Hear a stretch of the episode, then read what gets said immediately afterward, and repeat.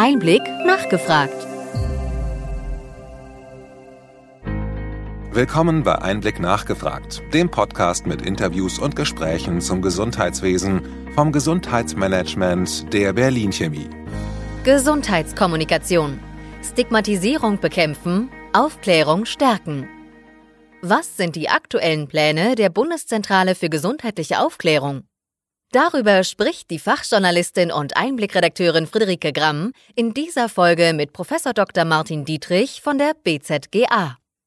Prof. Dr. Martin Dietrich ist seit 2021 kommissarischer Direktor der BZGA sowie seit 2022 Präsident der in Brüssel ansässigen Organisation Euro HealthNet.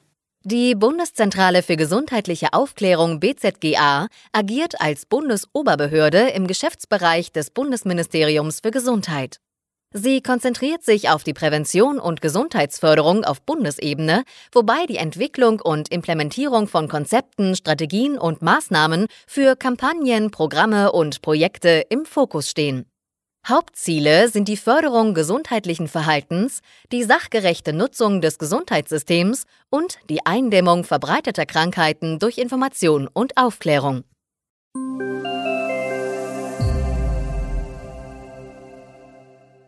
Herr Professor Dietrich, es ging gerade um das Thema Stigmatisierung. Was macht die BZGA gerade in diesem Bereich? Die BZGA arbeitet mit der Deutschen AIDS-Hilfe und der Deutschen AIDS-Stiftung immer zu dem Welt-AIDS-Tag. Und wir haben ähm, immer noch Stigmatisierungserfahrungen unter HIV-Infizierten, die uns schwer beschäftigen. Wir hatten eine Studienlage, die sagt, ähm, dass über die Hälfte negative Erfahrungen aufgrund ihrer HIV-Infektionen haben von den Betroffenen. Und ähm, 25 Prozent eröffnen ihren Status als HIV-Betroffene den Personal in Gesundheitseinrichtungen nicht. Das ist ein Umstand, ähm, den wir eigentlich so nicht akzeptieren können in der Gesellschaft. Und ähm, im Rahmen dieser Entstigmatisierungsthematik zu HIV geht es uns im Moment darum, positive Beispiele darzustellen, wie man mit diesen Ausgrenzungserfahrungen produktiv als Betroffener umgehen kann. Und das ist ein weiterer Schritt, wie man eigentlich mit dem Thema Entstigmatisierung umgeht. Und das voranzubringen ist eigentlich einer der nächsten Schritte innerhalb dieser Stigmatisierungsthematik, gerade bei HIV und AIDS-Thematiken. Ähm, jetzt haben Sie gerade HIV und AIDS angesprochen. Gibt es noch andere Stigmatisierungsprojekte anderer Erkrankungen? Also Stigmatisierung ist für viele unserer Themen ähm, grundsätzlich wichtig. Wir haben auch einen Themenbereich Übergewicht vorbeugen, gerade bei Kindern und Jugendlichen. Und dort ist das Thema Stigmatisierung natürlich immer ähm, auch eines, was die Arbeit erschwert. Und mh, Dort sind wir grundsätzlich auch immer sehr sensibel, was die Art der Sprache, die Wortwahl und dergleichen betrifft, so dass wir dieses Thema Stigmatisierung in solchen ähm, Kontexten immer mit an Bord haben. Das ist also kein eigenes Projekt, sondern es ist immer auch ähm, das Einbeziehen der Perspektive der Betroffenen und eine wertschätzende und nicht ausgrenzende Kommunikation sicherzustellen. Deswegen arbeiten wir an vielen Stellen immer mit den Betroffenen zusammen, auch in der Maßnahmen- und Projektentwicklung. Ein weiteres Thema, was mit Stigmatisierung zu tun hat, ist natürlich Suchtprävention, das ist ganz klar. Ähm, und auch dort ist eigentlich dieses Thema Stigmatisierung zu vermeiden ein laufender Posten, der immer in dem Projekt mitgedacht wird. Gehen wir mal vom Thema Stigmatisierung weg. Äh, es gibt noch andere große Aufklärungs- und Kommunikationshürden. Was sind gerade die größten Projekte der BZGA? Also wenn wir auf die Zukunft gucken, ähm, wird natürlich dieses Thema der Cannabis-Legalisierung einen großen ähm, Themenbereich umfassen, dem wir uns in der BZGA gemeinsam mit dem BMG und auch mit den Drogenbeauftragten dann intensiv widmen werden.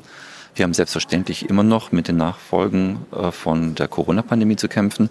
Wir werden auch dieses Thema Long-Covid, ähm, das ja auch einen Bezug zur MECFS hat, ähm, mit in den Fokus nehmen. Dazu hat die BZG auch schon eine neue ähm, Internetseite zum Beispiel aufgebaut, die dann aber auch ergänzt wird mit den Maßnahmen aus dem BMG heraus. Klimawandel und Gesundheit ist immer noch ähm, ein ganz aktuelles Thema, nicht immer noch, sondern eines, das in Zukunft noch vorangetrieben werden muss. Auch hier ist die BZGA dabei, Kapazitäten auch aufzubauen.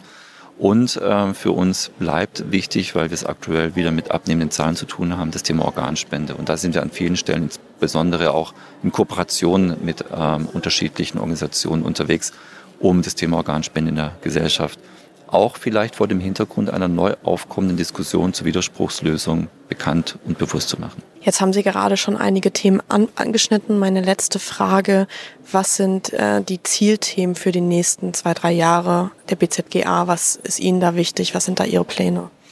Es gibt bei all den Themen und den Zielgruppen, die wir uns ähm, näher anschauen wollen, zwei ganz wesentliche ähm, Elemente, die die BZGA auch im Übergang zum neuen Bundesinstitut meiner Ansicht nach beschäftigen werden müssen. Das eine Thema ist Kommunikation dialogorientiert und partizipativ weiter in die Digitalisierung zu heben das, was wir ähm, in der DNA der BZG eigentlich drin haben, die Betroffenen sprachfähig zu machen und mit denen zusammen Maßnahmen zu entwickeln, das muss jetzt in der fragmentierten Medien- und Kommunikationslandschaft auf ein digitales Niveau gehoben werden.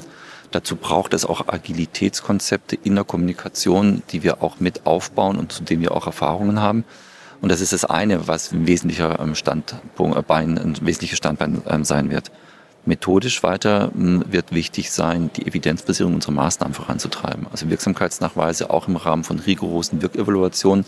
Das im Sinne von Begleit- bzw. Praxisforschung in unseren Maßnahmen mitzuentwickeln, beziehungsweise auch immer mitlaufen zu lassen, dass wir Wirksamkeitsnachweise zu unseren Maßnahmen auch erbringen können. Das nicht als Selbstzweck, was natürlich auch wichtig ist, über die Verwendung der Mittel Rechenschaft zu legen, sondern insbesondere um daraus Lernkurven und Lernanlässe zu generieren, um dann bedarfsorientiert in schnellen Entwicklungszyklen unsere Maßnahmen weiterzuentwickeln. Macht eine große Datengrundlage erforderlich, an der dann auch im Übergang zum Bundesinstitut hoffentlich mitgearbeitet wird. Herr Professor Dietrich, vielen Dank für das Interview. Gern.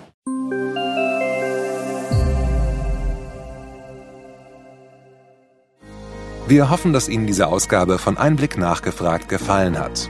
Bitte schicken Sie uns gerne Anregungen und Fragen an gesundheitsmanagement at berlin-chemie.de. Sie finden unsere Kontaktdaten auch in den Show Notes.